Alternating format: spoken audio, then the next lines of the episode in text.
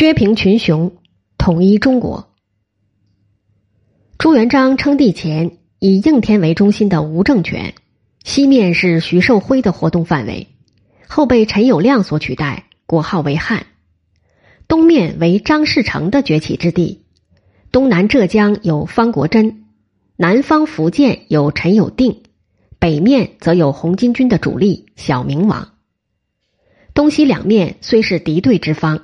但却起着隔绝援军主力部队的作用，特别是北面的红巾军一直抵抗着元朝部队，这种局面给了朱元璋发展壮大的机会。等到小明王的部队被元军大部分消灭以后，元朝的军事力量也基本消耗殆尽，再也无力聚集大规模的军事进攻了。而这时的朱元璋也以应天为中心站稳了脚跟，扩大了控制区域。其主要精力也转向对付割据的群雄。面对陈友谅、张士诚相互串通，准备东西夹击的形势，刘基向朱元璋指出：张士诚保守多疑，胸无大志，成不了大事；倒是陈友谅雄踞上游，时常觊觎东夏，且此人狂妄自大，目中无人，应先对付。陈氏一灭。张士诚势单力孤，也就不足虑了。朱元璋采纳了刘基的主张，决定首先对付陈友谅。至正二十三年（一三六三年），双方爆发了著名的鄱阳湖水战。这次战役中，陈友谅拥兵六十万，大舰数十艘，而朱元璋则只有二十万的兵力，且用的是小船。应该说，双方力量对比非常悬殊。但由于朱元璋部下士气旺盛，且小船机动灵活，陈友谅部下则士气低落，未战先怯，故而重演了一场三国时期的赤壁之战。朱元璋采取火攻，大败陈军，陈友谅本人也在这次战役中中箭丧命，陈军主力被消灭。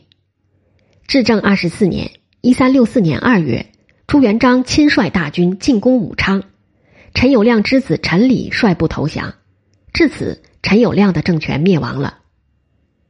至正二十五年（一三六五年），朱元璋派兵进攻东部的张士诚，割据江苏的张士诚在原政府的进攻和安抚面前，时战时降，反复无常。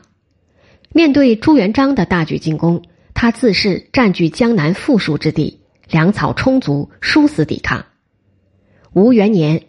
一三六七年九月，苏州被攻克，但张士诚拒不投降，被俘后押送应天，东吴灭亡。朱元璋对张士诚的誓死不降和苏州附身支持张士诚顽强抵抗的行为至为愤怒，故而明初江南苏州、松江一带的赋役奇众与此不无关系。陈友谅、张士诚的被灭，使朱元璋摆脱了东西两面受敌的局面。他可以腾出手来对付其他的割据势力了。吴元年九月，朱元璋派兵进攻盘踞浙东的方国珍。方国珍虽占领浙东沿海一带，拥有水军千艘，但在朱元璋强大的攻势下，只抵抗了三个月便弃穷投降。洪武元年（一三六八年），朱元璋在应天称帝，建立了明朝，但全国的统一还远未实现。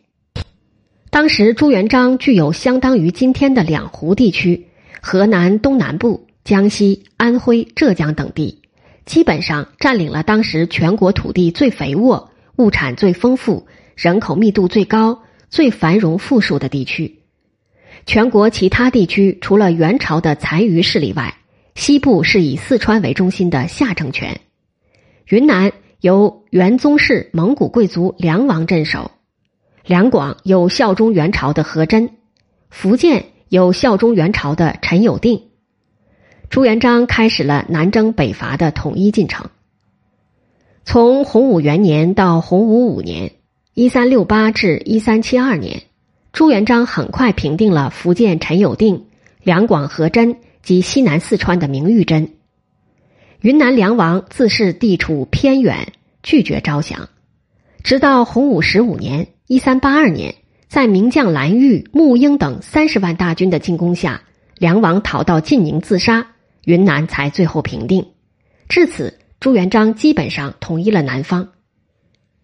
吴元年（一三六七年）十月，朱元璋派徐达、常遇春率军二十万北伐。由于北伐军队纪律严明，战略部署正确，加之元军此时已无力抵抗，因此北伐军事进展顺利。仅三个月，徐达就平定了山东。继而西行攻下汴梁，挥师潼关。朱元璋亲自坐镇汴梁，指挥进兵元都的大决战。洪武元年七月，徐达与诸将会于山东临清，大军沿运河长驱北上，直逼直沽（今天津）。元将野先自海口逃跑。七月十八日，元顺帝弃大都北遁。